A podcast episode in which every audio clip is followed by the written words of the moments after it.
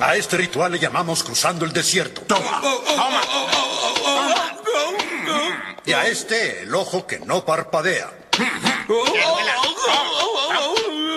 Oigan, ¿no han notado que cruzando el desierto es igual que el ojo que no parpadea y que el desastre de Esperus? Y ahora la prueba final, la nalgada en el trasero hinchado, con paletas.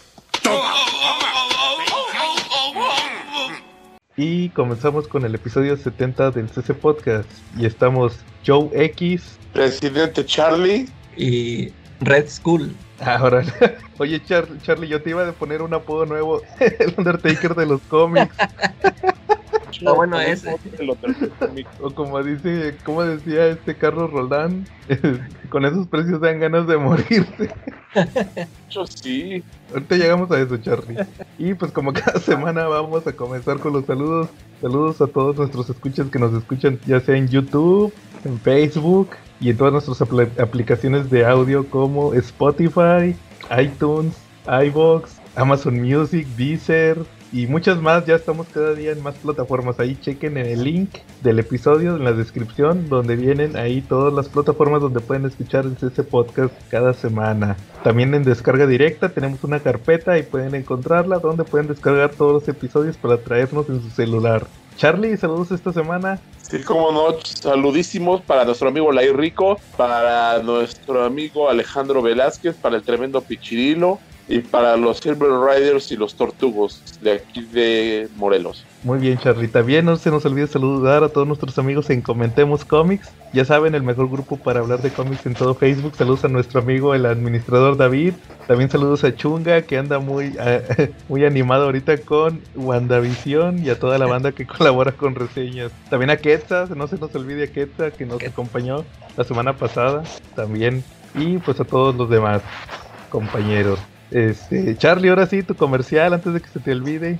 Sí, por supuesto, ¿no? Eh, yo creo que la previsión es muy importante, chavos. De verdad, aseguren su futuro. Cuiden mucho sus colecciones de cómics. No permitan que por un asunto inevitable que a todos nos va a llegar tengan que quedarse hasta en calzones. De verdad. Mejor páguenlo en cómodas mensualidades y aseguren su tranquilidad. De verdad. Contacten a Charlie, el Undertaker de los cómics. Efectivamente. Oye, Charlie, cochino español esta semana. No, el cochino español está casi como para que lo sepulte un poquito, ¿no? Ándale O sea, también. Siento, siento que el cochino español se nos está muriendo, ¿no? Está, bueno, eh, recién salió el tomo, es que vamos un poquito desfasados, digo, ustedes tienen cómics que, que aquí todavía no me han salido y de repente cuando yo les digo lo que salió esta semana, pues me siento como si estuviera estrenando la película de Pedro Infante, de, los, de Pepe el Toro, ¿no? Pero por ejemplo, aquí esta semana pues ya se pudo conseguir por fin el de Batman y Robin y está muy bueno, de hecho lo estaba leyendo antes de empezar el podcast y me está gustando bastante. Órale. Este es dentro de lo que está llegando nuevo. Aparte de las, las clásicas del, del repollo, ¿no? Del repollo verse. Sí, claro. Todo lo que, todo lo que está saliendo de repollos que estuvo medio fuerte. Salió el Gates of Gotham, que es una miniserie de Scott Snyder y, y que se aventó antes de la corte de los búhos. Y, y como que sí es como que el prototipo de lo que hizo luego en la corte de los búhos. Sí está medio, medio curiosa. No sé si ya la, si la, la, la leyeron en su tiempo. No, esa no la leí. Y, y ese también es este Dick Grayson. Es Dick Grayson también, sí. Y el de Lobo, Calaca, preguntan que si tú escribiste el reverso del tomo de Lobo. No, ese sí fue el main man. Muy bien. La miniserie, la primera miniserie que tuvo Lobo de Kid Giffen. Sí. ¿Cómo ves, Charlie? ¿También la Ah, esa serie, todavía no, la verdad no he pasado a comprarla. Ya sabes que pues yo me quejo de la pobreza y por otro lado demuestro que la pobreza todavía no llega, ¿no? Decían en mi pueblo que muerto está la lana, ¿no? Te vas a esperar al precio Marshall. Yo creo que sí, no, en una vez es mejor al precio Marshall. Pues es que tengo una torresota que no he leído y no le veo caso a comprar algo nuevo ahorita, ahorita, si no lo voy a leer. O sea, tengo fácil, tengo como 8 o 10 tomos que no he leído. Fácil. Claro. Y seguirá subiendo la torre. Oye, Charlie, fíjate que anunciaron muchos. este, ah, ojalá que ibas a decir algo de lo de Lobo. No, no, nada más que, pues, léanla, está muy chida esa. Sí, este, y, ah, les decía, pues seguirá creciendo la torre porque fíjate que anunciaron mucho repollo para febrero. Ahí pueden ver el video que me aventé donde checo todo lo que va a salir en febrero. Lo anunciaron en esta semana, pero hay, ya hay preventas de la mitad, o sea, de, de la primera quincena. Y son puros repollos. Es el, el Iron Man 2020, ese que estuvo comprando Charlie, que nos estuvo platicando. Va a salir en tomo recopilatorio. El Black Widow, Web of the Black Widow, también salió en semanal, ¿no, Charlie? Sí, efectivamente, también salió en semanal. Yo les recomiendo mucho que compren el Iron Man 2020 porque sale un personaje que es central en lo que vamos a platicar ahorita. Entonces, para que entiendan un poquito de cómo va la transición de nuestro buen amigo el Machine. El Machine Man. Oye, Charlie, y también el grandes eventos va a ser el, el, el que han sacado mil veces, el New Avengers, el, los primeros seis números, lo de la fuga de la, balsa. También. Ah, sí, ya tenemos Lady y Lady hasta el cansancio, pero la siguen sacando, ¿no? Igual que Civil War, igual que House of M. Osman Logan. También. Que de hecho había por ahí una publicidad muy chistosilla, ¿no? Que de repente salió, que bueno, igual y, y, yo creo que ha de haber sido mercadotecnia, ¿no? Cuando lo estaban anunciando ahí en una tienda de cómics, porque pues decían todo menos de lo que trataba la serie, ¿no? Ah, sí, el que pusiste tú ayer. Oye, Charlie, y, tam y también fíjate que va a salir el Curse of the White Knight en hardcover. También, el de Batman Curse of the White Knight. Ya había salido en grapas y ahora va a salir en hardcover, igual que la primera miniserie. También primero salió en grapas y luego en hardcover. Muy buena esa miniserie de Batman. También el Calaca, el JLA Air 2 de Grant Morrison va a salir en hardcover. Hardcover. Sí, y fíjense, ahí les van los que me llamaron la atención. Uno es, los, bueno, de hecho, son, los, no, mentira, los dos son repollos. El, va a salir un hardcover bien raro, que es de Deadpool. Es, es el Deadpool Secret Wars. Es una miniserie de Deadpool que salió cuando salieron las Secret Wars de Hickman. Eh. Y es una miniserie donde Deadpool, haz de cuenta que está chistosa porque es Deadpool en la Secret Wars original, la de los ochentas. Ah. Haz de cuenta como si él hubiera estado ahí. y sí, está curioso porque, o sea, así con, eh, está conviviendo con los personajes ochenteros. Eh. Y resulta que pues, en esa miniserie, obviamente, pues, tenían que hacer la referencia que, que, Deadpool fue el primero que le tocó el traje del hombre araña. Ah, el negro. sí, pero se cuenta, se lo pone, se lo quita y luego ya pasa Spider-Man, o sea, lo, la historia que todos conocemos. Eh. Y luego salió una miniserie, en base a eso, salió una miniserie que fue Deadpool Back in Black. Eh, de esa sí supe. Ya ves que estuvo la de Spider-Man Back in Black, pues aquí eh. fue Deadpool. Y es Deadpool con el symbiote. Entonces te das cuenta que fue la... Va a ser un hardcover que va a traer esas dos miniseries. Sí. Y la otra sorpresa, Charlie, fue que también anunciaron para finales de febrero, ese sí es para finales, el, en hardcover va a salir Secret Wars de los 80. Ah, ahora en hardcover. Sí, ya había salido en Omnibus. De hecho, creo que fue el último Omnibus que sacaron. De los últimos, de los que así gordotes, ¿no? Sí, de los gordotes. El, el Secret Wars con los 12 números. Órale. Sí, y yo que me llamó mucho la atención fue el Ma Marvel, el Repollo Verse de este mes. Va a ser de los Guardianes de la Galaxia. Va a traer este el, el, Guardianes de la Galaxia número uno, el de los el de 2008, cuando se junta el equipo de Peter Quill, que fue después de este evento de Annihilation. No sé si ustedes lo leyeron. Yo nunca lo he leído. No, yo tampoco. Y luego el de 2013, el número uno de 2013, que es el de Bendis. Sí. Y el de 2017, que fue después de Secret Wars. Pero lo, lo, lo chido es que va a traer la miniserie de Rocket Raccoon. No sé si ustedes la Ah, leyeron. No, no la leí, sí supe. La ¿Es sacó- de Miñola o de quién es? Es de Miñola, sí. Y, y este y de Bill Mantlo, el creador de Rocket Raccoon. Eh, Fíjate que está, está curiosa. Charlie, ¿tú te acuerdas cuando sacaron esa miniserie Televisa? Este sí, pero no la compré. Yo sí la compré porque estaba comprando Guardianes de la Galaxia, porque iban a tener un crossover con X-Men. Yo estaba comprando los X-Men de Bendis. ah, sí, sí. Entonces, haz de cuenta que hubo un desfase. Haz de cuenta que el de Bendis lo tenían bien cerquita. Creo que tenían como tres números de diferencia de lo de Estados Unidos. Y, y el de X-Men sí lo tenían ya más separado. Entonces tuvieron que meter esa miniserie de Rocket Raccoon. Fue la primera miniserie que tuvo para hacer tiempo. Yo la compré, pero luego la vendí. Entonces yo creo que me parece una buena oportunidad. Está divertida. Eh, La hizo, la hizo, te digo, como dices, Calaca, la hizo Mike Miñola cuando recién empezaba y la escribió Mil- Bill Mantlo, que fue el, el creador original de Rocket Raccoon.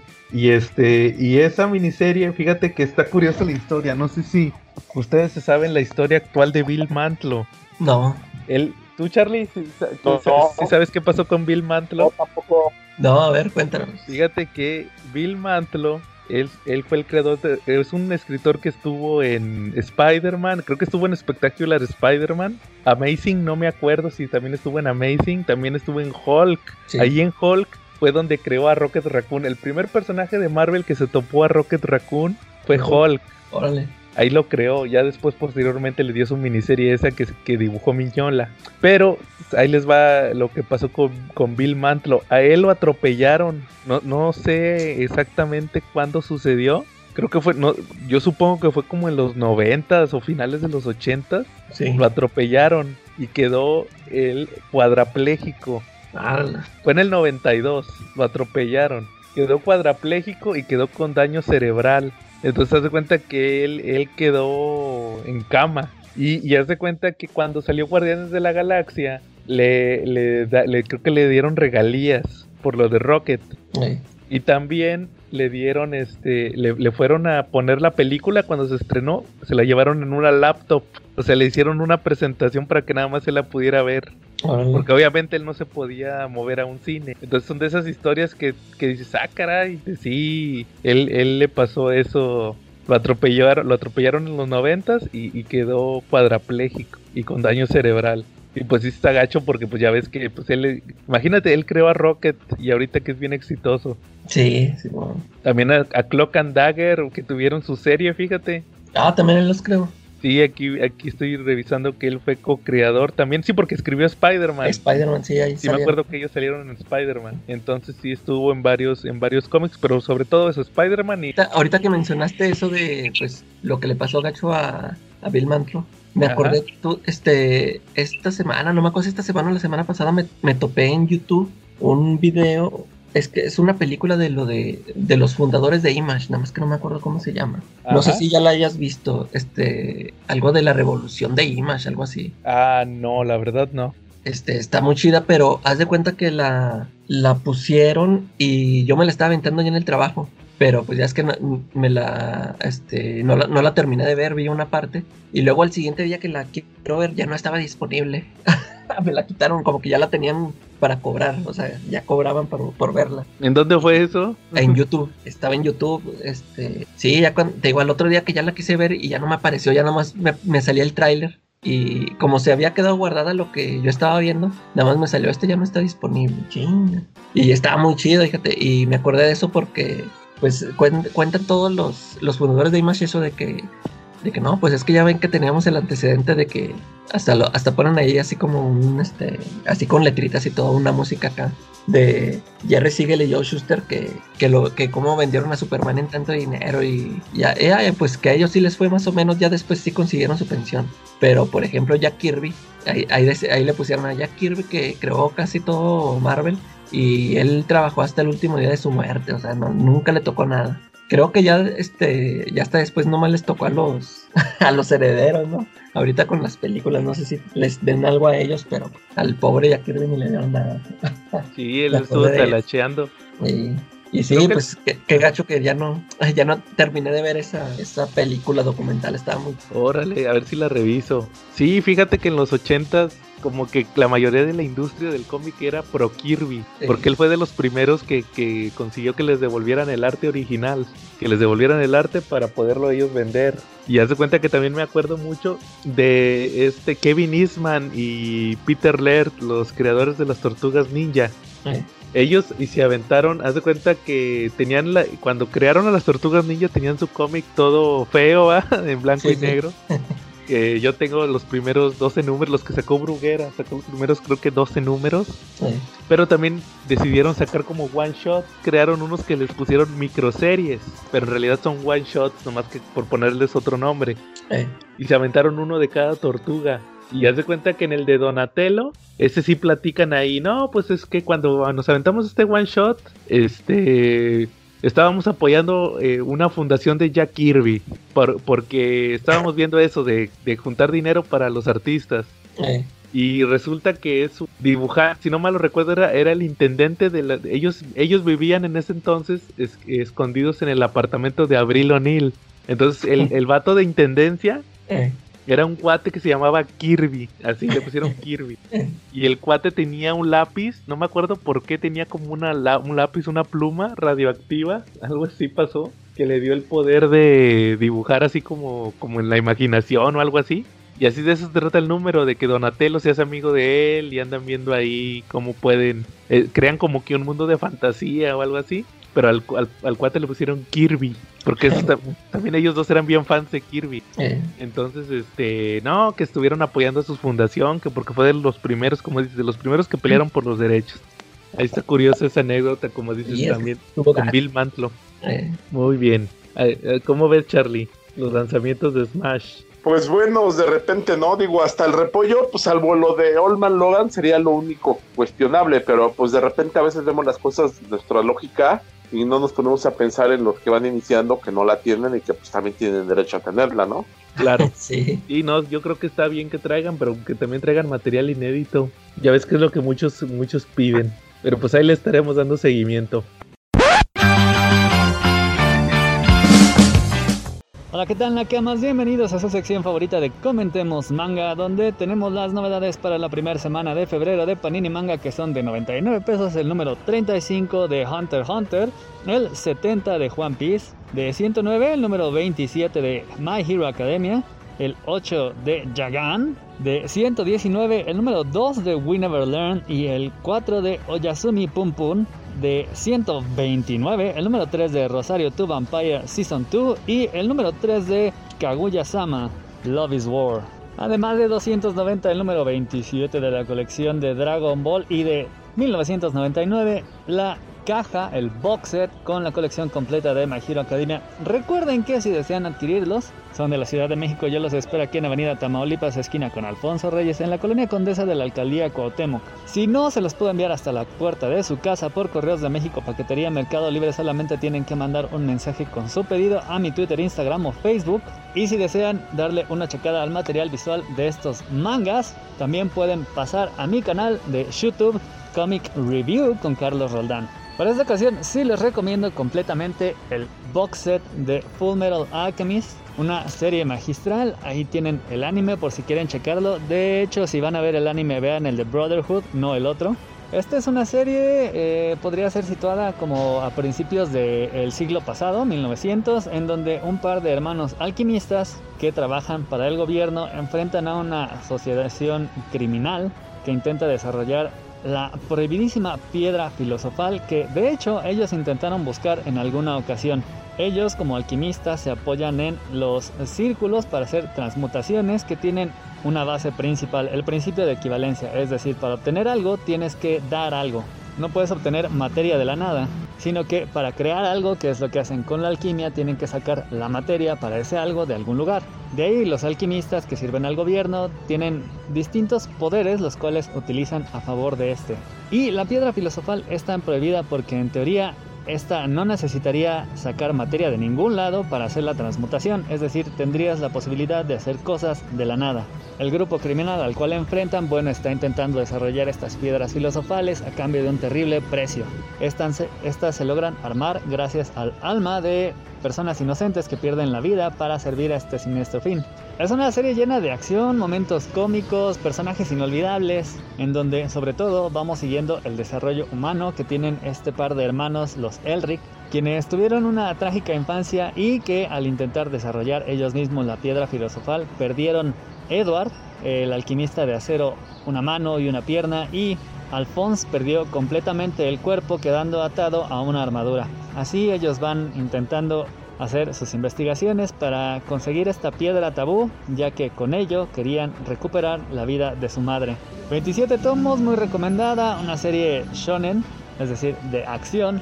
Si son unos calenturientos, les super recomiendo tanto Rosario Vampire como We Never Learn, son series ecchi, es decir, Casi no hay trama, se apoyan mucho en el fanservice, o sea que hay piel por todos lados, aderezada con situaciones cómicas, la mayoría derivadas de estas escenas donde se muestra piel. Rosario Vampire es una serie más dedicada a la acción, a las peleas, mientras que Will Never Learn es más de comedia de situación.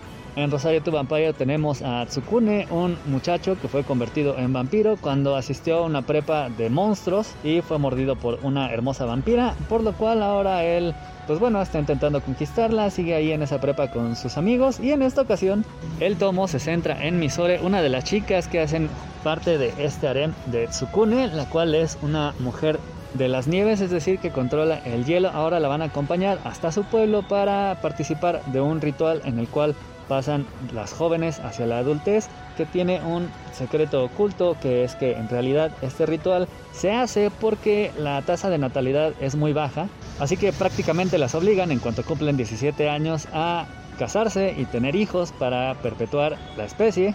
Así que Misore planea que Tsukune sea el padre de su hijo, pero cuando Tsukune se niega para ser fiel a su corazón, resulta que bueno, Misore ya tenía un matrimonio arreglado, así que quiera o no, ella va a tener que estar con este prometido que ya le habían conseguido, mientras que We Never Learn se trata de un joven llamado Nariyuki al cual le asignan la tutoría de tres de sus compañeras. Una, Liz, es experta en matemáticas, sin embargo le va mal en las letras y en el deporte. Curiosamente ella quiere entrar a humanidades. Fumino es excelente en letras, pero es muy mala para ciencias y es justo a lo que ella se quiere dedicar. Y Uruka, que es excelente en deporte, sin embargo es muy mala para todo lo demás. Así que Nariyuki va a tener que desarrollar diferentes técnicas de estudio, para lo cual tiene que acercarse a sus compañeras y amigas. Y pues bueno, acaba metiéndose en su vida personal, incluso dentro de sus casas y hasta de los vestidores, con lo cual ya se imaginarán, se desatan un montón de situaciones candentes de manera literal pero gracias a ello va desarrollando una gran amistad y les ayuda a que se acerquen a sus objetivos con sus excelentes métodos de estudio. Kaguya-sama también es un manga escolar, sin embargo este va más orientado al shojo, en el cual los protagonistas Shirogane, que es el presidente del consejo estudiantil de la prepa, y Shinomiya, que es la vicepresidenta del mismo consejo, están profundamente enamorados uno del otro, sin embargo, tienen una idea bastante extraña del amor, así que en lugar de confesarse, quieren hacer que el otro se confiese, por lo cual se pasan todo el día pensando en estrategias para obligar al otro a que le diga que le gusta esto porque piensan que aquel que declare su amor va a perder en un juego en el cual estaría subyugado, lo cual da pie a un montón de situaciones tan absurdas como delirantemente chistosas debido a que, bueno, ellos también tienen muchísima inexperiencia en el amor a pesar de que son sumamente inteligentes y talentosos. Y en este número además vamos a conocer al tesorero que es un tipo depresivo que no le importan tanto las calificaciones y el cual está bajo amenaza constante de muerte por parte de Kaguya. Yagan es una serie en donde ranas venidas del espacio le dan poderes a la gente.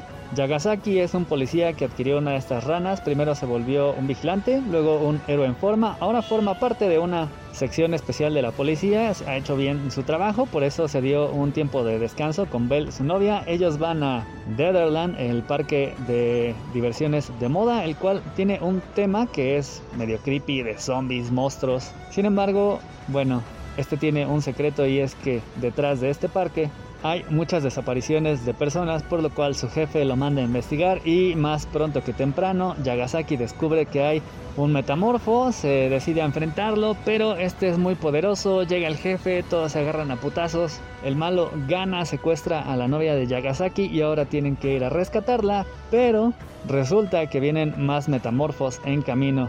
My Hero Academia es uno de los mangas eh, shonen más populares actualmente. En este momento se va a desatar todo el desmadre porque la Asociación de Villanos estaba preparando la invasión definitiva. Sin embargo, tuvieron un infiltrado. Gracias a ello, los héroes averiguaron las posiciones tanto de sus guaridas como del el laboratorio de los Nomu, o sea, los monstruos con grandes poderes bajo las órdenes directas de los villanos. Así que todos los héroes se apersonan en cada salida de las guaridas y sobre todo en el laboratorio para destrozarlos de una vez por todas, atacar con todo, no dejar escapar ningún villano. Así que como se imaginarán, la acción es plena, constante y llueven los madrazos a cada página. Mientras tanto, en One Piece acaba el arco de Pong Hazard con la batalla final y captura por parte de Luffy y Torao de César, quien era el tipo que estaba haciendo los experimentos con niños, esto para desarrollar un veneno y frutas del diablo artificiales, las cuales las surtía a Don Quijote do Flamingo, quien a su vez se las daba a Kaido, uno de los yonkos más poderosos. Esto es ideal para Luffy y para Torao, ya que ellos quieren eliminar a los yonkos, así que se forma una alianza, por lo cual van a atacar primero que nada a Do Flamingo para hacer lo que renuncia a su posición de Shichibukai y que además puedan destruir la fábrica de las frutas del diablo artificiales. Este es otro de esos números que nos suele dar el Chiro Oda que constantemente termina una cosa pero que ya nos dio pistas hacia dónde va el futuro de la serie mencionándonos personajes sumamente poderosos a los cuales Luffy va a estar enfrentando en el futuro próximo. Y eso, queridos Nakamas, es todo por ahora. Espero que se hayan entretenido. Si no les gusta el manga que esperan, también son cómics, nomás que estos son chinos japoneses y no tienen colores. Nos vemos la siguiente semana con más reseñas de los nuevos mangas. Mientras tanto, ahí dejen sus comentarios, voy a estar esperando sus pedidos y regresamos a la programación habitual. ¿Algún tema que traigan esta semana? Sí, sí. Eh, les traigo una película que vi. Ah, órale, a ver. A lo mejor tú ya la viste, yo no sé, Charlie, pues Charlie nunca ve películas, no, no ve ni las que le recomendamos. Seguramente no la he visto. vi, vi la de El Hoyo de Netflix. Ah, caray. Ah, ¿no la has visto tú tampoco? No, no, ¿qué tal está? Está buena, este, no sé si ustedes vieron este un meme que anduvo por ahí hace tiempo de, un viejillo gordo que, que, nada más decía obvio. Creo que sí. Y, de ahí es de esa película. Eh, apenas les iba a decir eso que apenas que vi esta película ya supe por qué este sacaban ese meme. pues fíjate, esta película es, es una película española. Ya ven que últimamente yo les he comentado que he, visto varias películas españolas que me han gustado mucho. Es, y esta este, está chida. Nada más que ahorita les comento. Se trata de. Es un reality. Haz de cuenta que es, es un reality que no entiendo cómo los, o sea, cómo, meten a la gente, o sea, bueno, les dicen, no, pues este, te vas a meter aquí a un reality así como, o sea, vas a estar encerrado, creo que son tres meses, y pues, pues si duras los tres meses, o sea, si eres el ganador, pues te vamos a dar, ya ni me acuerdo ni qué fue lo que les prometieron, no sé si a cada uno les prometieron una cosa diferente, pero total que le, nada más, haz cuenta que nada más les dicen, no, pues este, la, la cosa es de que vas a estar encerrado en un cuarto con un compañero, este, y nada más les dicen así, este, y pues tienes que durar tres meses. Eh, y puedes meter una cosa, la que tú quieras, lo que tú quieras, o sea, una cosa puedes meterte con lo que tú quieras. Total que la película empieza en que se despierta el tipo, un tipo en una cama y está en, una, en un cuarto donde no hay nada, de que nada más están dos camas, enfrente está la de su compañero. Y luego ya le dice, ah, ya, ya empezó, ya empezó pues el, el reality. Y luego eh, está en, de compañero tiene a este, a un señor, un, es este señor que les digo, y él hace de cuenta que él, les, él empieza a contar cómo está todo el rollo del, del, del reality. Y, y, pues para todo dice, la carta te está diciendo, obvio, obvio, así ya. Pero haz de cuenta que este, están en el cuarto, las camas están en, en una en cada orilla, están, este, están así separados. Y en medio, haz de cuenta que en medio hay un, hay un agujero. Bueno, pero está así, no es un círculo, está así como un rectángulo es un hueco. Y se hace cuenta que se asoma el, el, que acaba de llegar, el nuevo, se asoma y ve que hace cuenta que es un, o sea, no tiene fin, es un pozo. Son varios niveles, hace cuenta que están en varios niveles.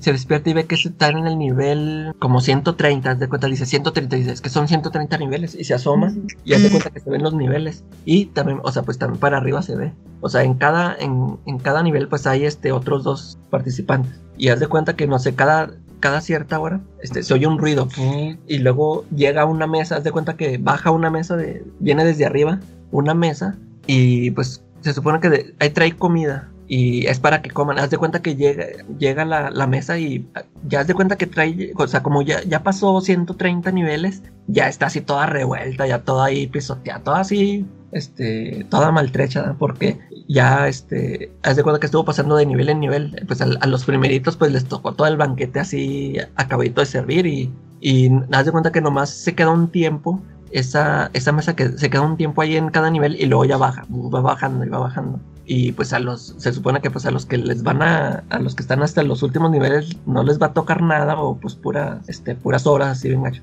Y de primero te cuenta que el nuevo mm, no quiere ni comer, pues porque la ve toda la comida así, toda revuelta, toda pisoteada, todo así. Y, el otro, el señor que ya está ahí, pues de volada, lo que alcance se, se lo echo. Y ya, pues dice, no, pues qué onda. Y em, empiezan a platicar que por qué este, no, es que tú por qué te inscribiste aquí, que no sé qué. Empiezan total que platicar. Total que el nuevo, o sea, el, que se acaba de despertar, él lo que quiso meter ahí fue un libro, el libro del Quijote. Dice, no, pues es que yo lo quise meter porque, este, pues dije, pues voy a estar aquí mucho tiempo y pues me voy a llevar un libro para, para leerlo. Y total que el, el otro le dice al, al viejillo, ¿y usted qué, usted qué metió? Y luego me, que trae un cuchillote y dice, ay, dice, no, porque ya le empieza a decir este, pues es que va a llegar un momento, o sea, haz de cuenta que también los van cambiando de nivel cada cierto tiempo. O puede, o los pueden poner uno de arriba o los pueden poner uno de hasta abajo. Y el señor le platica que él ya estuvo en uno de hasta abajote.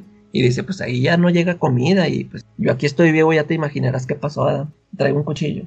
Y, así está la onda de que, el, o sea, tienen que sobrevivir así, eh, este, con, con, lo que lo que les llegue, ya sea si, si de primero les llega, los cambian de nivel y les toca la, la comida de arriba y, y, así. Este, y a esta sí no, ya no les quiero platicar. Yo pensé que sí la habías visto yo. Les iba a platicar más de la trama porque sí pasan muchas, este, muchas cosas porque te digo, sí llega un momento en que los ponen arriba y para ahí vemos cómo, qué es lo que pasa cuando están en un nivel de arriba o los ponen hasta abajo y así. Te digo, es una película española que últimamente he visto varias películas que se me han hecho las tramas muy buenas. Nada más que el fin, fíjate que el final a mí no me gustó, no porque sea malo, sino que es esos, son esos finales que mm, no, no te lo, este, se supone que sí es un final, pero tú ya no ves qué es lo que pasó, o sea, ya no ves qué es lo que va a pasar. Tú a lo mejor te quedas con la, este, ya te lo dejan a tu imaginación si sí si, resultó eso, si sí resultó para bien o resultó para mal.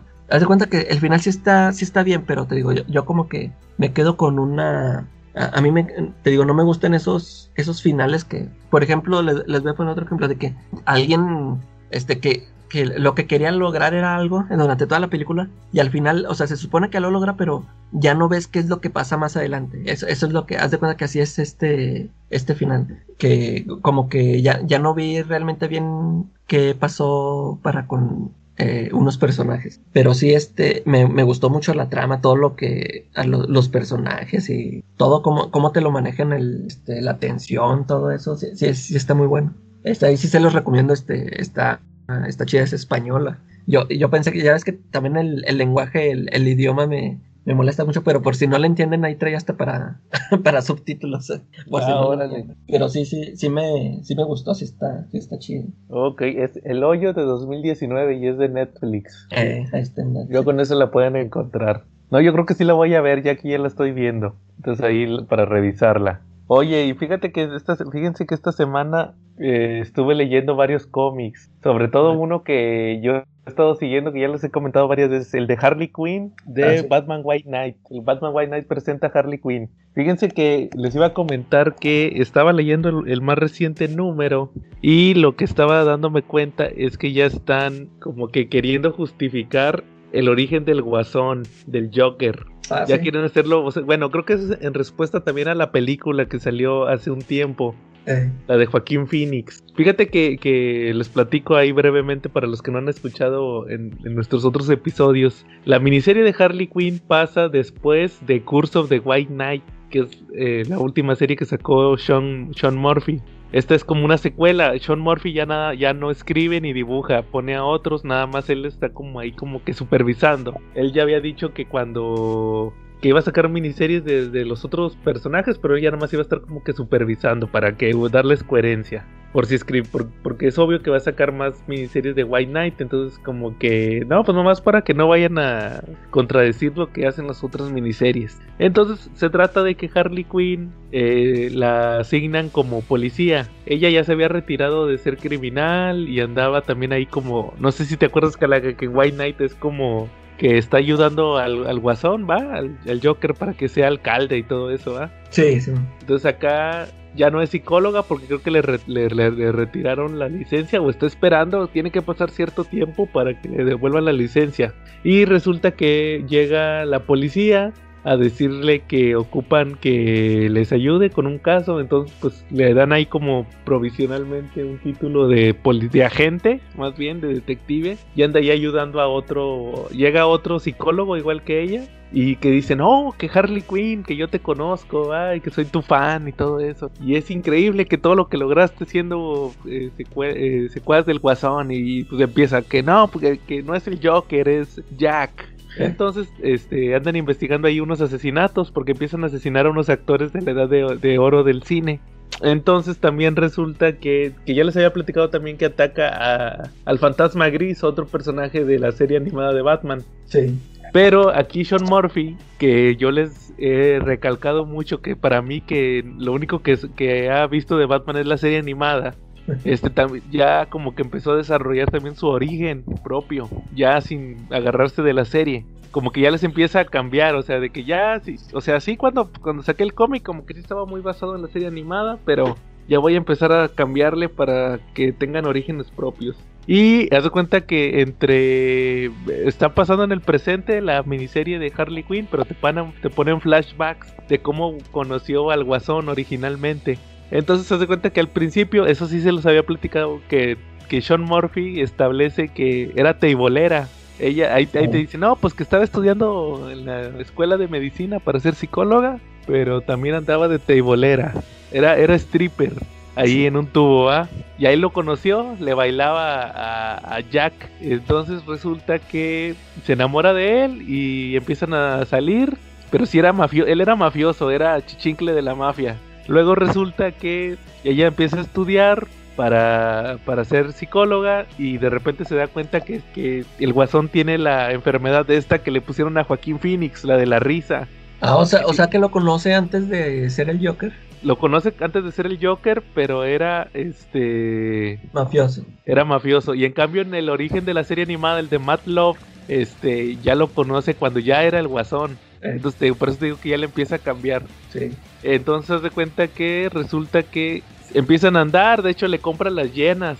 Ya ves que tiene sus mascotas que son las llenas, se las compra cuando todavía son normales. Podrías decir que los dos son normales. Entonces ya le detecta que tiene la enfermedad de, la película, la de la risa, que se ríe de repente como que es crónico. Y, hasta te dice, hasta dice Harley Quinn, no, pues yo escribí un artículo en base a, lo estuve tratando, lo estuve cuidando, estudiando y hasta creo que la tesis la hizo en base a eso. Y el guasón se enoja un chorro, el Jack dice, no, que ¿cómo pudiste? O sea, que fui tu conejillo de indias y le dice, no, pero no puse tu nombre, o sea, nomás, pero sí, o sea, escribió la tesis en base a, su enfermedad crónica.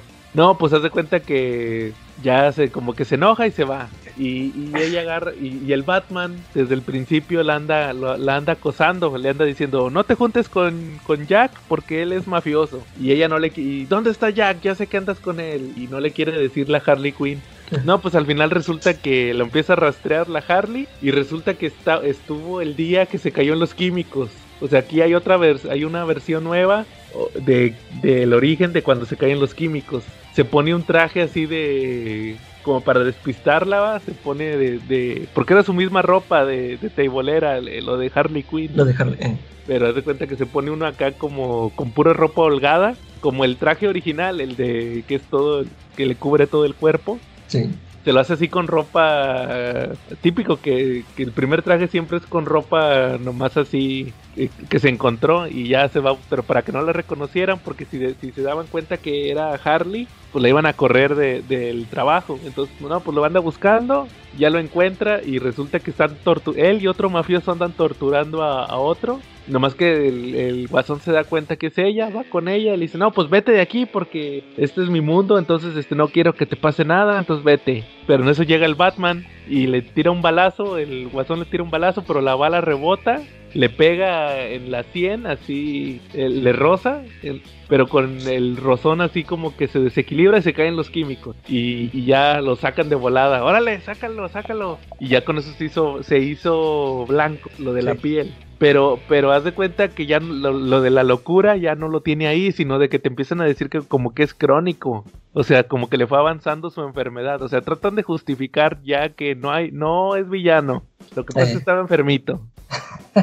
sí, es como que está interesante la miniserie, pero te digo, como que sí se nota ahí que como que ya es quererlo justificar. Eh, Y ya ves lo que pasó en la película, que también de que no, es que era malo porque era pobre. sí, La- en esta sociedad, vivimos en una sociedad, la sociedad. entonces das cuenta que como que es justificarlo. ¿Tú cómo ves, Charlie? Este, pues que sí, la verdad le quieren, le quieren poner, pues no sé, una, una motivación muy básica, ¿no? O sea, se volvió malo porque era pobre. Se volvió malo porque vivía en una sociedad que lo alienaba. Se volvió malo porque era una sociedad que lo excluía, ¿no? En la película. Pero pues yo creo que mucha gente vive en esas condiciones y no se vuelven un Joker, ¿no? No, no, ¿Quién sabe? ya ves que salieron muchos locos de la película. Pero por ejemplo, Sí, este, y fíjate, ahorita que toquemos el tema principal, por ahí va otra que, otra que me pareció muy curiosa, que yo creo que ahorita es políticamente incorrecta. Pero ahorita que lleguemos al tema principal va a estar interesante checarlo. Oye, pero punto. Este, de repente sí ha habido, ha habido villanos en los cómics y yo creo que lo deberías de poner como su tema, cuyas motivaciones son así medio endebles. Por ejemplo, tienes al Rainbow Rider de, de Flash, que él se volvió villano porque no podía ver bien los colores. Pues así hay muchos, Charlie, muchos villanos es que sus motivaciones, pues sobre todo los más, los, los eh, villanos de la edad de plata y de la edad de oro, sus motivaciones son bien ridículas. Como que pa- para en aquel entonces, o sea, nomás era blanco y negro. Por eso te- pues, lo- es lo mismo, de que ya tienen que tener una motivación. Eh, Porque, por ejemplo, también acuérdate del Doctor Octopus, se volvió villano porque se burlaban de él.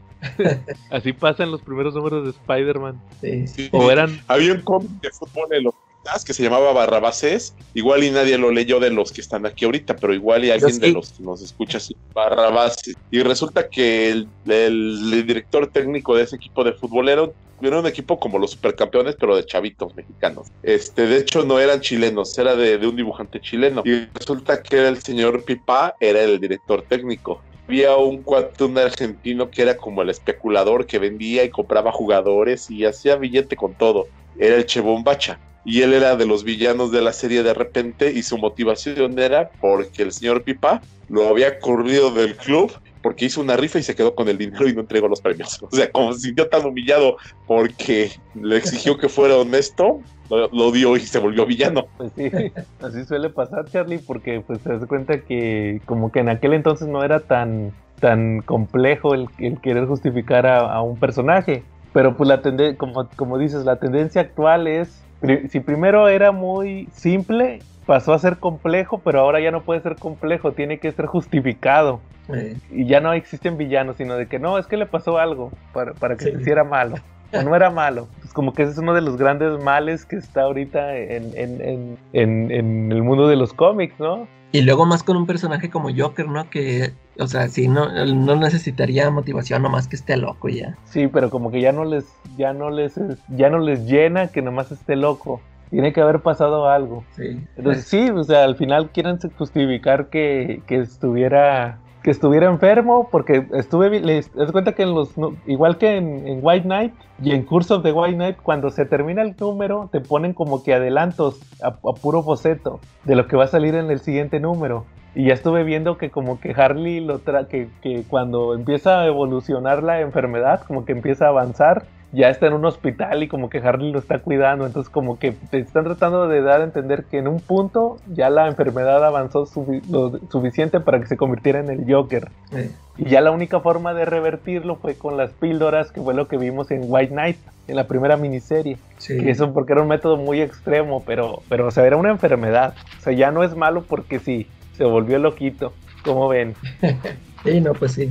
Está de más, ¿no? Bueno, muy bien. Este, ¿al- ¿Algún otro tema que traigan? No, si quieres pasamos al tema principal porque de repente pues es una historia noventera de esos que me gustan tanto donde habla de, de personajes interesantes pero no se pone a rascar las motivaciones ni se pone a pensar en quién es políticamente correcto, quién es políticamente incorrecto. Sí, Charlie. Simplemente crean una y la cuentan. Claro.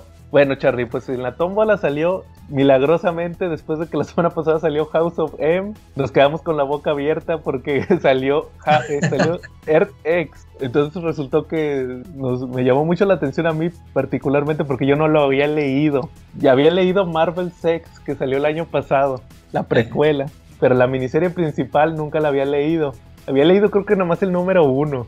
Pero sí, yo estaba, estaba como Homero cuando pudo conocer a Rambo. ah, no, ¿quién era? A Rambo, sí, ¿no? Pero por otro lado, si no aprovechas esta oportunidad, puedes llegar a lamentarlo el resto de tu vida. Tienes razón, March. Como cuando pude conocer a Rambo en el centro. Me la pasé diciendo, voy al rato, voy al rato. Y cuando llegué allá, me dijeron que acababa de irse. Sí, creo que sí. Al rato voy, era al rato lo leo, al rato lo leo, y sabes que sale Ertex en la tómbola.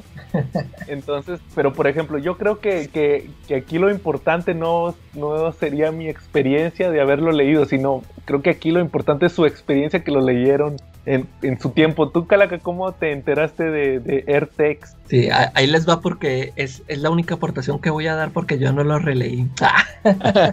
no, este, yo me topé con, con una, un cómic, el, el sketchbook. Sacaron un sketchbook en, en grapa. Y yo, pues yo nomás lo compré porque era de Alex Ross. Este, pues yo ya yo nada más lo había conocido del, del Kingdom Come, no me acuerdo si también Marvel ya lo había leído, creo que sí. Pero total que yo me compré ese cómic y pues es un sketchbook, este, y ahí te, luego, luego en la introducción te explicaba Alex Ross que dice, no, que todo esto nació porque una vez en, la revista Wizard que dibujé a un Spider-Man gordo. Y de ahí me fui y me inventé una historia así de que, de que cómo sería el futuro de los superhéroes de Marvel. Y en todos los, en todo el cómic ese, vienen este, todos los diseños de Alex Ross de todos los personajes. Y te, y te explicaba de que, por ejemplo, eso de que no, que Spider-Man que ya se retiró y que tiene, que tiene a, la, a su hija May, que Mary Jane ya se murió y que tiene a su hija May y que eh, eh, pues este el simbionte de Venom se le pegó y ya se cuenta y todo pues a todo me impresionaba todo lo estaba leyendo no y que Thor es mujer y que no sé qué. Dije órale pues está muy chido esto este pues hay que buscar la, el cómic. Y este ya después en una eh, en mi visita a la tienda de cómics me encontré con el TPB no pues de volada lo compré porque yo ya había leído todo ese todo el todas las ideas que traía Alex Ross y me lo compré y, y me acuerdo que, que, es lo que, que dijo que dice David de que te vas con la finta de que está pintado por Alex Ross el, el, la serie esta de Earth por las ah. portadas y yo cuando compré el tomo yo también iba con esa idea y más por como había lo, yo leído ese sketch el sketchbook este pues todos los todos ahí venían puros dibujos de Alex Ross a lápiz y pues yo también me fui con la finta de que iba a estar pintado por Alex Ross y, y que lo empiezo a abrir y que es, es otro dibujante es otro.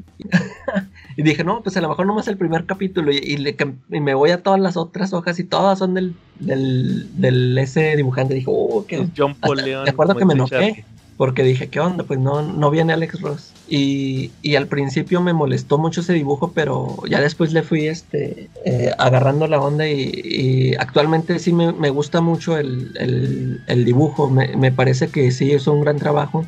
Es, es, un dibujo con una línea muy gruesa, pero este sí, todo lo que, todos los personajes sí le quedan bien. A mí me parece que sí le quedan bien. Este, ya, ya todas las, eh, las páginas que, que es donde tenía que poner hacia un personaje así cuando se presentaba me, me, gusta cómo se ve. Y este pues así fue como lo yo me enteré. Ah y pues te digo eh, me, me, enojé primero porque no estaba pintado por Alex Ross pero pues eh, dije no pues ya, ya me lo compré pues y me salió en carotote pues vamos a leerlo. Y pues la, la historia este, está muy buena. Desde el primer episodio es donde se le aparece, donde Watu le van a hablar al, al X51 y le empieza a contar toda la historia de Marvel desde, desde la era de las cavernas, donde que llegan los celestiales y todo esto. Eso se me hizo bien chido, como, te va explicando toda la, toda la historia de Marvel, de los, como de los Deviants y todo, todo, o sea, todos los personajes estos que los Eternals también, que cómo salieron, todo, o sea, se me hizo muy chido y luego ya empieza ahora sí la, la historia, esto del, eh, de la actualidad del, de, la, de, esta Tierra X donde se mueven todas estas personas. Ok. ¿Tú, Charlie, cómo conociste Earth X? Yo la, yo la conocí con Editorial Beat cuando la publicó. Creo que lo publicó en el 2001, por ahí del 2000-2001. No tenía ni siquiera mucho la serie porque la habían publicado originalmente en Estados Unidos en 1999. Algo que para mí siempre se me ha hecho muy curioso es el detalle de que toda la serie empezó basada en unos dibujos que, hizo Alex Ross, ¿no? Unos sketches que hizo Alex Ross. Eh, y lo curioso es que la escribió Jim Kruger y la dibujó John Paul Leon. Pero si tú le preguntas al comiquero promedio de quién es Kurt X, te va a decir que es de Alex Ross. pues es este, que sí son, sí son las ideas de Alex Ross, ¿no? Sí, de hecho, pero pues son unos sketches nada más. Este pasó un poquito el fenómeno que hacía Stan Lee. Que, que, bueno, con la diferencia de que Alex Ross es dibujante, Stan Lee no era dibujante. Entonces Stan Lee de repente creaba un concepto, se lo daba a otro, y a un dibujante y un escritor y lo desarrollaba. En el caso de Hertex fue, fue muy parecido. Este, Alex Ross hizo los bocetos y se los... ¿Qué onda? Lo, que yo tengo entendido es que los de la revista Wizard fueron los que le dijeron a Alex Ross, este, hazte aquí unos dibujillos y, o sea, este, invéntate así como que una historia así rápido de cómo serían los personajes Marvel en el futuro. Y en, hace cuenta que es un artículo de, así como lo presentó así unos sketches de, que hacía los dibujitos y decía, no, pues aquí este, en este mundo Thor es mujer porque Loki lo engañó y bla, bla, bla. Así rápido, una, una síntesis muy rápida. Y ya después, este, como creo que esa revista Wizard se agotó, Marvel de volada le encargué, le dijo a Alex no, pues ahora aviéntatelo en una, en una serie. Y pues como Alex Ross no, no es escritor, él, fue el que le dice al, a este tipo Jim Kruger que no, pues le dice, no, pues mira, yo lancé estas ideas allá al aire y pues tú hazlas una historia, ponle trama y todo esto. Y ya de ahí salió, ¿no? Órale. Bueno, pero, pero lo importante de esta historia es que vemos que, que inconsciente o conscientemente algunos escritores este, pues, pues van jugando un poquito a acercarse a ese, a ese mítico futuro de Marvel. Eh, por eso les decía hace rato que leyeran la, la historia de Iron Man 2020 porque ahí sale algo acerca del Machine Man y vemos como si se va acercando un poquito a ese futuro. Otra de las cosas que también me llamó la atención es cuando, cuando salió la serie de Secret Scene, Secret este, perdón David, no he ido a Harmon Hall esta semana. No, era Original Scene, ¿no, Charlie? Ah, sí, Original Scene este, pues ahí vimos que, que perdía los ojos. Bueno, también perdió más que los ojos, pero pues a mí me, emocionaba eso. Ya no tiene los ojos, ya no hace falta que alguien lo reviva, pues para que, para que ya quede como en ese futuro, ¿no? Watu tenía que hablarle al Undertaker de los cómics. pero bueno, al final del día es Marvel Comics ahí es más fácil que recupere la vida que los ojos, ¿no? sí, Charlie. Fíjate que curiosamente yo lo yo conocí AirTex por justamente lo que estás diciendo, Charlie, por puras oídas de que ya todo se estaba cumpliendo. porque, por ejemplo, escuché que cuando pasó Infinity, que, que, Black Bolt eh, libera las, las nieblas Terrigen. Ah, sí. Ya todo el mundo decía, escuchaba que todo el mundo decía, no, es que ya se está cumpliendo el futuro de AirTex. Eh. Y luego, cuando pasó que lo que dice Charlie de Original Sin que se murió Watu, que lo dejaron ciego. No, es que ya que dejaron ciego al Watcher. Y luego también con, con el tema de los celestiales y todo eso. No, es que los celestiales van a ser como en Ertex. Que, que así, todo, todo lo que pasaba se medio se cumplía como en Ertex. Y, y por ejemplo, les iba a preguntar, eh, eh, ya había enseñado Charlie que, que Thor es mujer pero ahí te lo, te lo manejan como que Thor, que está así como, se siente humillado por ser mujer, que la hayan convertido en mujer. De hecho, el mismo cómic sí te lo da a entender mucho. Y aparte de que está humillado, este, si es menospreciado por Loki, por decirte. eso no se les hace que ahorita estaría políticamente incorrecto. Eh, por, eso hicieron, dijeron, sí, en efecto vamos a hacer a Thor mujer, pero la vamos a hacer fregón. Nada de que humillada. Sí, por eso salió todo lo de Jane Foster. Son circunstancias diferentes. El Thor de Hertex era un Thor que sabía que era hombre. Haz de cuenta, ¿qué pasaría si mañana amanece tu cerebro con tu conciencia en el cuerpo de una mujer? Te vas a sentir extraño, fuera de tu lugar, fuera de lo que has conocido toda tu existencia. Eso es lo que le pasaba a Thor. Y esta Jane Foster con papel de Thor era muy diferente porque ella siempre fue mujer. O sea, lo único que hizo fue tuvo un upgrade a tener poderes. Pero igual si hubiera tenido una situación a cambio de sexo, no hubiera sido a lo mejor tan agradable, ¿no? A no ser que alguno de ellos tuviera una situación de que se sentía que había nacido con el género incorrecto. Pero basados en la historia de los cómics de los dos, de Jane Foster y de Thor, pues sabemos que eso no es cierto, que cada quien estaba muy a gusto con su género. Claro, sí, pues fue uno de los detalles que, más me llamaron la atención y así pues como les, como les digo, así yo lo conocí, porque nomás escuchaba que todas las profecías de Airtex ya se estaban cumpliendo. Y por ejemplo, yo les iba a preguntar, en, en su opinión, esta historia de Airtex es comparada con Kingdom Come. ¿Ustedes se les hace que es el Kingdom Come de Marvel?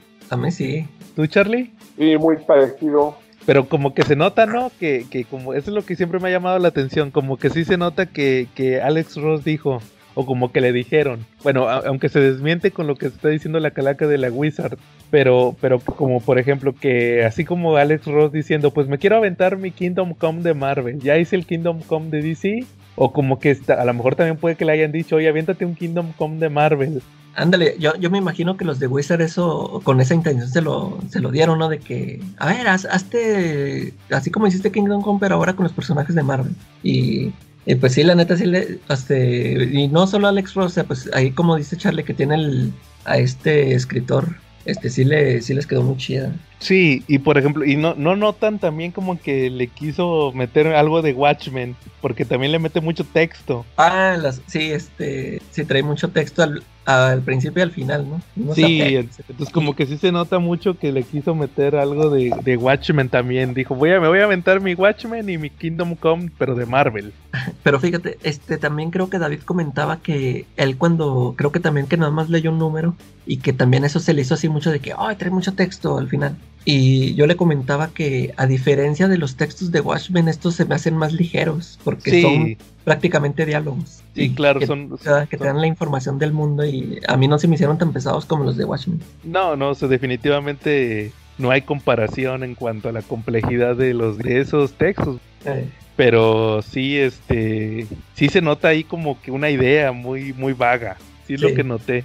Este, bueno, entonces, este, pues para los que nunca han leído Airtex, pues es una historia que nos muestra un futuro posible del universo Marvel. ¿Cómo empieza la, la serie? Pues ah, nada más ayúdenme. Estaba el Watcher, que resulta que en un punto lo dejaron ciego. eh, abduce a Machine Man, que es otro personaje que, de Marvel que es un robot. Y le dice, tú vas a ser el nuevo Watcher, entonces ponte a observar la, la Tierra. Y como dice la calaca, pues le, primero le muestra toda la historia de, de- del origen de Marvel para, para ponerlo en, en- en situación. Y luego le dice, pues mira, vamos al, al punto muy, muy a la... Eso me, me recordó mucho a- al espectro sí, con, con, el, con el padrecito, Con- con este eh. Norman. ándale, sí. Le dice, pues mira, ahorita, ahorita ya te voy a poner en el presente. Y, y me llama la atención mucho que cada número, todos los números comienzan con un superhéroe en específico. Te ponen como que las primeras dos páginas Como su origen, ¿verdad? es, es todo el origen. Te pone, no, que es, y el primero es el Capitán América. Te dice, no, pues Steve Rogers, que fue un soldado que, que tuvo la fórmula y se hizo un super soldado, entonces peleó contra Red Skull. Y como que esos muchos orígenes, es- esos orígenes están muy ligados a, a lo que vemos en cada número. Sí. Entonces ya te, ahí ya te ponen en contexto de que no, mira, es que es un futuro, pasó esta situación, de que hubo una misteriosa enfermedad que les dio poderes a todos. Ahori- Ahorita en el mundo todos son, todos tienen habilidades, todos son, todos son, eh, pues ahora sí que super seres. Y, y resulta, como suele suceder, pues los valores se fueron como perdiendo, entonces ya es un futuro muy distópico. ¿O ¿Qué, qué impresión les dio a ustedes ese futuro originalmente? Que daba ansiedad, ¿no? Diría el perrito del meme, ¿no? Y, ento- y entonces empiezas a ver cómo, cómo acabaron todos los superhéroes y pues te das cuenta que les pasaron cosas así medio raras, ¿verdad? Por ejemplo, eh, eh, el Machine Man sirve como los ojos del lector, va conociendo. Que el Capitán América en un punto perdió credibilidad, dejó de ser un símbolo y ya nada más anda ahí con la bandera, va, ya no tiene su traje. Y también que se murieron todos los Avengers. Este Iron Man tuvo que hacer Avengers, los Iron Avengers, porque Iron él es un este, es como el señor Burns, ¿se acuerdan cuando, Eh, sí. cuando está en el casino? Con la nomás le faltó decir Iron Man, súbanse a la cumbancha volante. como que le faltó a Iron Man nomás decir eso. Y por ejemplo, como decías tú, Calaca, a Spider-Man pues se volvió gordo, ya dejó de ser... En un punto Jameson le, publicó la, la- la identidad, entonces se retiró y, y tiene una hija que es Venom. También, ¿qué, qué más? Este, los cuatro fantásticos, el Ben Grimm se casó con Alicia. Esa fue otro, otra de las profecías de Marvel, de, de Airtex, que Ben Grimm se casa con Alicia. Y tienen su, tiene sus hijos que son unos así, unas moles chiquitas. Y también te explican que se murieron, se murió Susan Storm, se murió el Doctor Doom y se murió Johnny. Storm. Y, y ahí pasó algo con Amor también. Entonces ahí principalmente hay tres conflictos, ¿no? Según recuerdo. Eh, empieza la historia porque regresan los inhumanos. Los inhumanos. Regresan los inhumanos y andan buscando, primero van con Ben Grimm, como que es el primero que localizan, y luego de ahí se van con, con, Ri- con Reed Richards, lo andan buscando porque andan buscando al hijo de Black Bolt y de, de Medusa porque se va a casar con su prima, con esta luna, la... Ah, no, pero es que creo que no eran, eran Medusa y Cristal, no me acuerdo si eran ni hermanas o algo así, pero eran parientes, o sea, el chiste es que sí, eran bien de la realeza. Y resulta que andan buscando al hijo de Black Bolt y Medusa para que se case con, con, es- con Luna, la hija de, de Cristal y de Pietro, este Quicksilver. Y entonces se da cuenta que esa es como una línea argumental, que Reed Richards, supuestamente todos le echaban la culpa a él por unos experimentos que se aventó. Y él tenía la culpa de que pasara eso, de que mutaron, le echaron la culpa a él. Entonces, una línea argumental es que él anda investigando, buscando, tratando de ayudar a los, inu- a los inhumanos, se pone a, a investigar también el origen del- de la mutación de todo el mundo. Y luego otra línea argumental que es la de Watcher y este y X51 es que ahí vienen los celestiales. También los inhumanos regresaron por algo relacionado con los celestiales, entonces ahí vienen los celestiales también a destruir la Tierra. Que eso es mucho como, principalmente yo creo que ese es el conflicto que se parece más al de Kingdom Come, ¿no? ¿O cómo ven? Porque este, el espectro nomás le decía al padrecito que ahí viene el apocalipsis, ahí viene el apocalipsis y cuando, cuando se da el- la, el- la bronca de la bomba es cuando dice, ahora sí, aquí es el momento donde tú entras y detienes el apocalipsis, aquí es el momento clave. Eh, Y así pasa, ¿no? O sea, igual que está, va a pasar algo con los celestiales, va a pasar algo con los celestiales. Necesitamos prepararnos. Entonces ahí ese es como que el segundo conflicto, ¿no? El, el principal más bien, el de ahí vienen los celestiales. Y el otro, el más, podría decirse que el más aterrizado y el que abarca más la historia es que ya nos había platicado Charlie una vez del Red School de, de Ertex, que es un niño que tiene poderes psíquicos. Sí, exactamente. Y cuando él tuvo, cuando él tuvo la maduración de sus poderes, pues nació con tanta fuerza que mató a la mayoría de los psíquicos que había en el planeta. Murió Jean Grey, murió el profesor Javier, murieron los psíquicos. Sí, y pues resulta que está empezando a controlar a todos, controla a Namor, controla un chorro de gente y ya va a atacar Nueva York, ¿verdad? Va a atacar Sí. Nueva York, ya va a conquistar Nueva York y este y está juntando un ejército. Entonces el primero que se le avienta es el Capitán América, pero no, no, no le hace nada. Hasta, hasta lo deja ir porque dice, oh viejo patético, sácate de aquí. Y el capitán se pone a juntarse, junta un equipo internacional, anda ahí, va a buscar a, a- y, y también te sirve para ver qué pasó con las otras personas. Mucho, muy a la Kingdom Come, que también Superman empieza a buscar aliados, va a buscar, ¿te acuerdas? ¿Se acuerdan que va a buscar a, a. Orión, Aquaman? Aquí igual va a buscar a, a- a- a Colossus, que es el, el gobernante de Rusia. No se mete o sí se mete, ya ni me acuerdo. Colossus sí, el que no se mete es Black Panther. Que ya es una pantera de verdad. ¿no? Sí, porque también los mutaron. Y oye, y ahí se cumplió otra profecía de, de Ertex, Ah, que la reina era Storm. Eh, o sea, prácticamente ya, te sabes la trama. güey. Si has leído Marvel por los últimos 15 años, ya te sabes toda la trama de Ertex. Ya pasó. ¿Tú cómo ves, Charlie? No, pues sí, definitivamente es una profecía ya bien cumplidita, ¿no? Nomás falta el niño Red Skull. Y, y Red Skull ya fue psíquico, acuérdense. ah, Se robó. cuando se puso el. El ce- sí, el cerebro del profesor X. Oye, pero ese, ese niño que era hijo de otro personaje por ahí, ¿no? Nada más que no Algo sé así si era leí. conocido, ¿no? A- algo así leí, pero yo no, me- no sé si lo, si lo exploran más en las secuelas. Ya, en ya no me la acuerdo primera si- serie, ¿no? ¿Cómo, Charlie? Luego también la Capitán Britannia, ¿no? Que se vuelve el rey Britannia y que está en Inglaterra gobernando, ¿no? Y que tiene un caballero negro que es su guardaespaldas, ¿no? Ujú. Y ese caballero es el hijo de Black Bolt, ¿no? Sí, es como que las revelaciones. Pero fíjate que como que la revelación, Charlie, ahorita como que la revelación que no fue tan revelación, pero yo me imagino en su momento, ¿qué les pareció a ustedes la revelación esa Que de, de Galactus. No, la otra, la de la de los inhumanos, que fue Black Bolt. Ah, que él, que él la soltó. la- Ah, sí, pues tú, tú ya ibas ahí spoileada. Sí, Sí, pues sí, sí estuvo chida que él, y que él fue el que cegó a Watu para, que poderlo no viera hacer. que, que iba a hacer eso. Supuestamente es el ser más silencioso de todo Marvel, Black Bolt. ¿Tú cómo ves, Charlie? Pues ahí sí salió un poquito la, la revelación, porque no mencionaron a Lord. Pero bueno, estuvo bien, me gustó al final del día, ¿no? También la de Galactus, que era Franklin, también me gustó bastante. Ahí, ahí sí no entendí por qué era, por qué era Franklin el Galactus. A ver, Eh, porque porque te- el otro Galactus desapareció, Galen desapareció y tenía que haber un Galactus, es una fuerza de la naturaleza.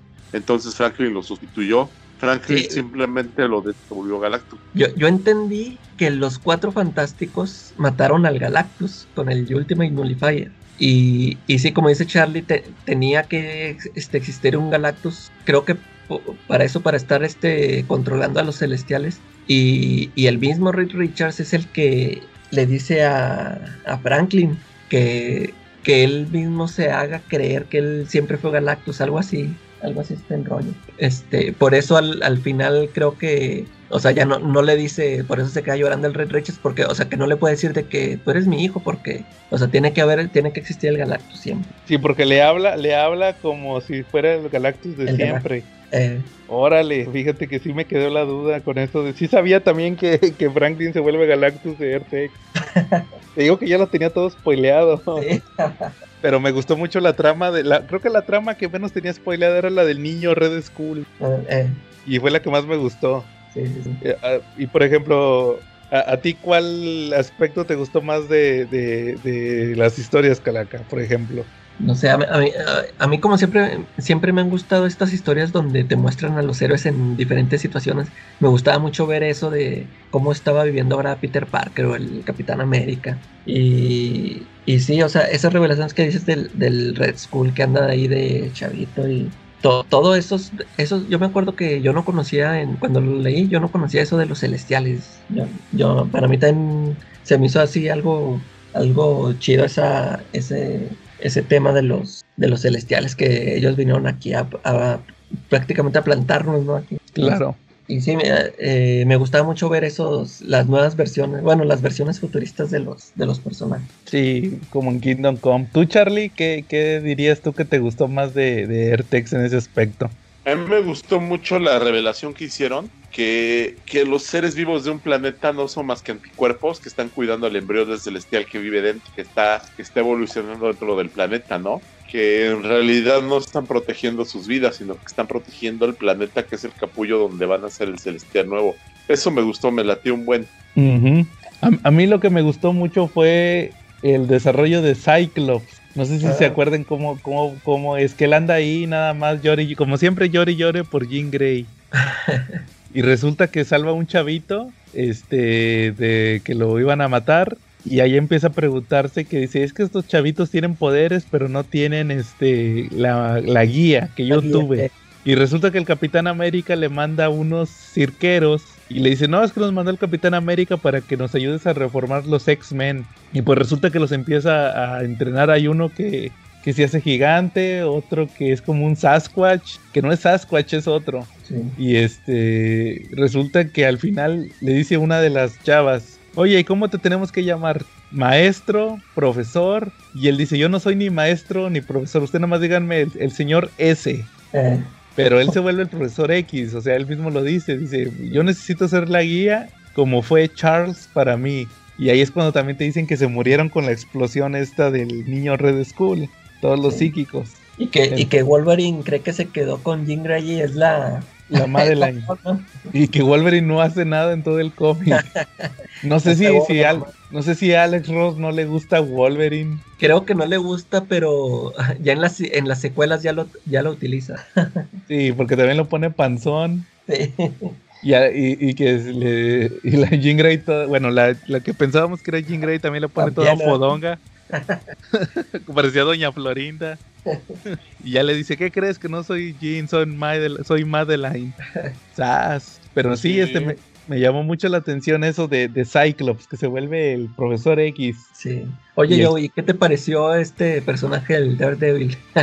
ah, pues ya ves, eso era lo que iba. Sí. que luego resultó que pues ahí tiene sus secuelas, pero las secuelas las vamos a platicar en, en otra en otro episodio porque sí dan mucho de qué hablar.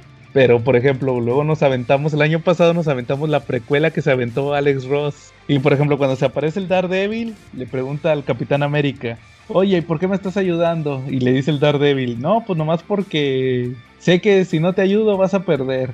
A ver cómo no le dijo, soy David, el chavito eh. que salió en Marvel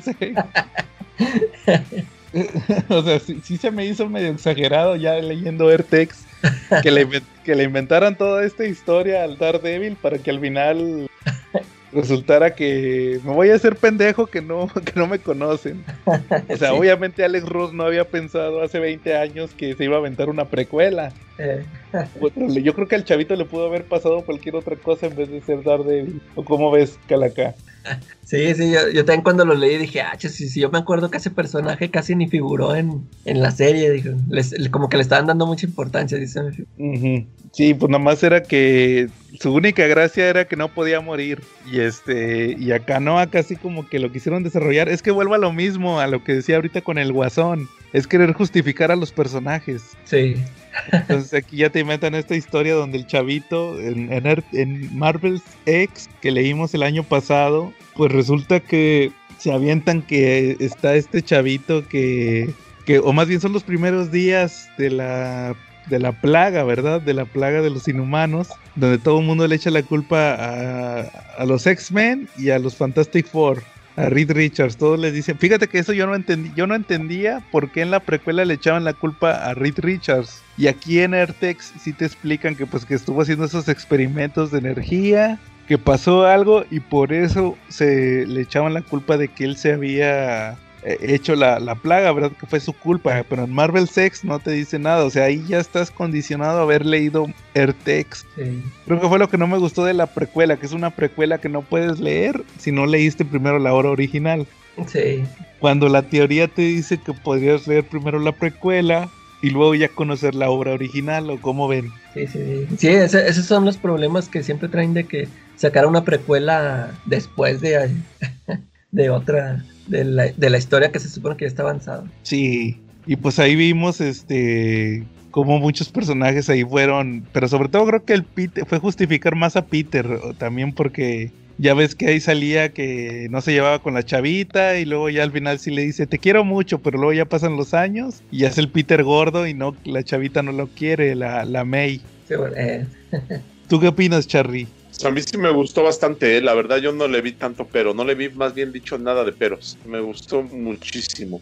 Pero, pero sí se justifica, o sea, o más bien sí depende de haber leído Airtex, ¿no? ¿O cuál es tu opinión? No, se puede leer solita sin necesidad de haber leído Airtex y yo creo que igual y si lo lees, si alguien es de nueva generación y leyó esta precuela y luego le llega Hertex, se va, le va a gustar más. O sea, definitivamente le va a embonar más porque pues, lo va a encontrar todo fresco y va a saber de dónde vienen las cosas. En el caso de nosotros, cuando la leímos, era pura especulación porque no sabíamos cómo habían llegado a ese punto.